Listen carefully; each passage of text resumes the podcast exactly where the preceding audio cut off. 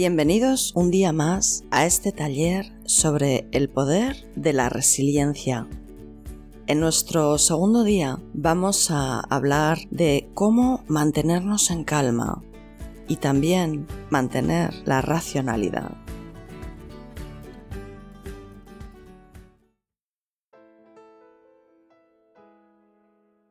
Dijo Publilio Ciro, cualquiera puede sostener el timón cuando el mar está en calma. Así que hoy vamos a ver cómo podemos equilibrar nuestras regiones del cerebro. Tu amígdala se activa cada vez que se siente amenazada. Y no importa si se trata de una situación de vida o muerte, incluso podría ser algo que considere irracional. Por ejemplo, ¿con qué facilidad se nos dispara la amígdala con estos cinco siguientes culpables del secuestro de la amígdala? Ser tratado injustamente, cuando no se nos muestra respeto, no ser apreciado, sentir que ni te oyen ni te escuchan, sentir la presión de las expectativas poco realistas. Si tu amígdala pudiera hablar, ¿qué estaría diciendo cuando se activa por cualquiera de los anteriores? Si tu corteza prefrontal pudiera hablar, ¿qué preguntas podría hacer para calmarte? Dado que quiere que te cuestiones qué tan reales y serias son las amenazas alguna de las siguientes preguntas tendría un efecto fundamental. ¿Estás seguro de que se sienten así? ¿Podría haber entendido mal la situación? ¿Hay alguna explicación alternativa que valga la pena considerar? ¿Podría estar sacando conclusiones precipitadas? ¿Verdaderamente sucederá así? Es probable que ocurra el peor de los casos que me está preocupando? Conocer los desencadenantes que encienden un secuestro emocional en nuestro cerebro y tener un plan para recuperar el control es un gran primer paso hacia el equilibrio emocional. Por supuesto, todos somos humanos, por lo que a veces todos nos vemos afectados negativamente por estos desencadenantes. Lo más importante es podernos recuperar rápidamente cada vez que nos afectan o incluso nos derriban. Un ejercicio de resiliencia. El oxígeno es un poderoso aliado del córtex prefrontal. Cuanto más oxígeno tengas en tu torrente sanguíneo, mayores serán nuestras posibilidades de gestionar bien un secuestro de la amígdala. Reconocer un cambio contraproducente en nuestro estado mental es otro aliado, ya que etiquetar nuestros sentimientos, nuestras emociones, involucra a la corteza prefrontal y disminuye la energía en el circuito de la amígdala.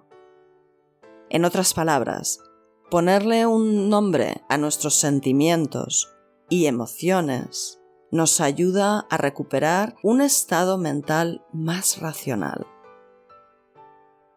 La amígdala se dispara cuando nuestra corporalidad está en modo susto, es decir, cuando le falta el oxígeno.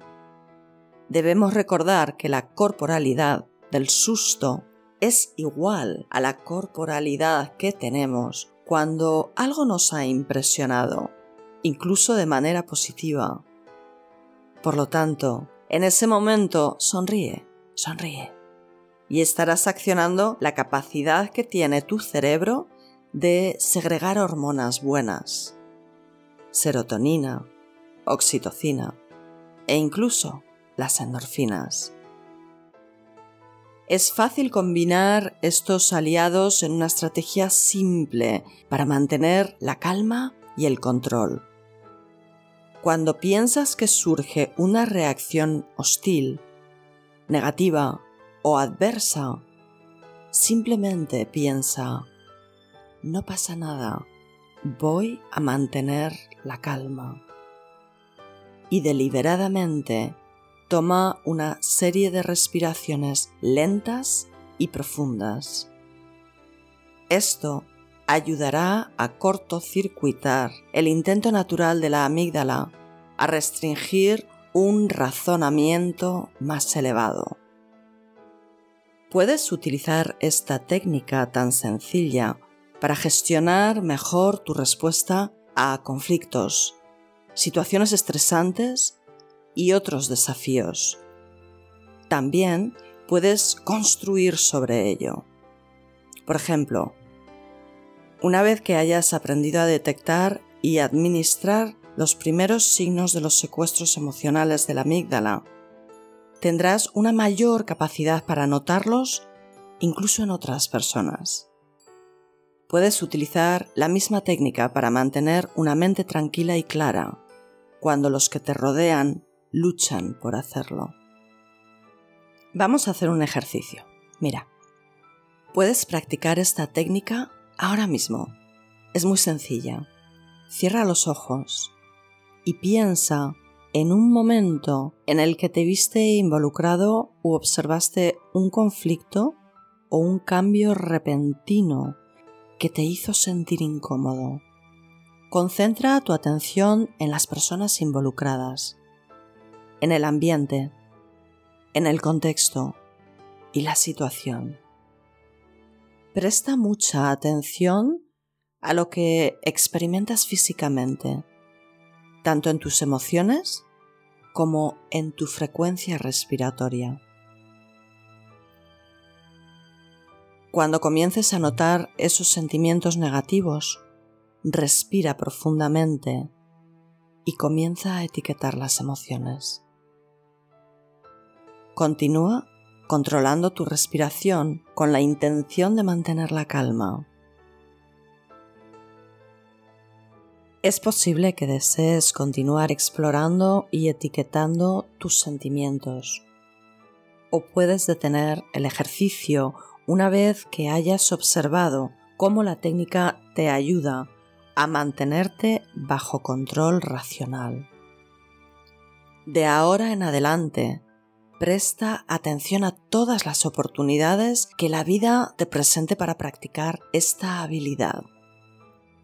Reflexiona y por favor comparte. Comparte tus pensamientos y emociones sobre este ejercicio en los comentarios.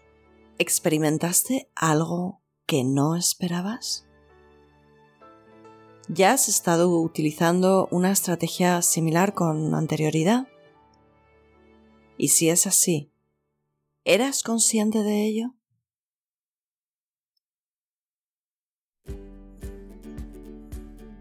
Ten en cuenta que otros se beneficiarán de lo que compartes aquí y comenzar un diálogo con esta comunidad, con este grupo, también podría ayudar a acortar la curva del aprendizaje. Muchas gracias por asistir al día 2 de este taller el poder de la resiliencia. Mañana vamos a hablar sobre el poder de elección. Aquí te estaré esperando.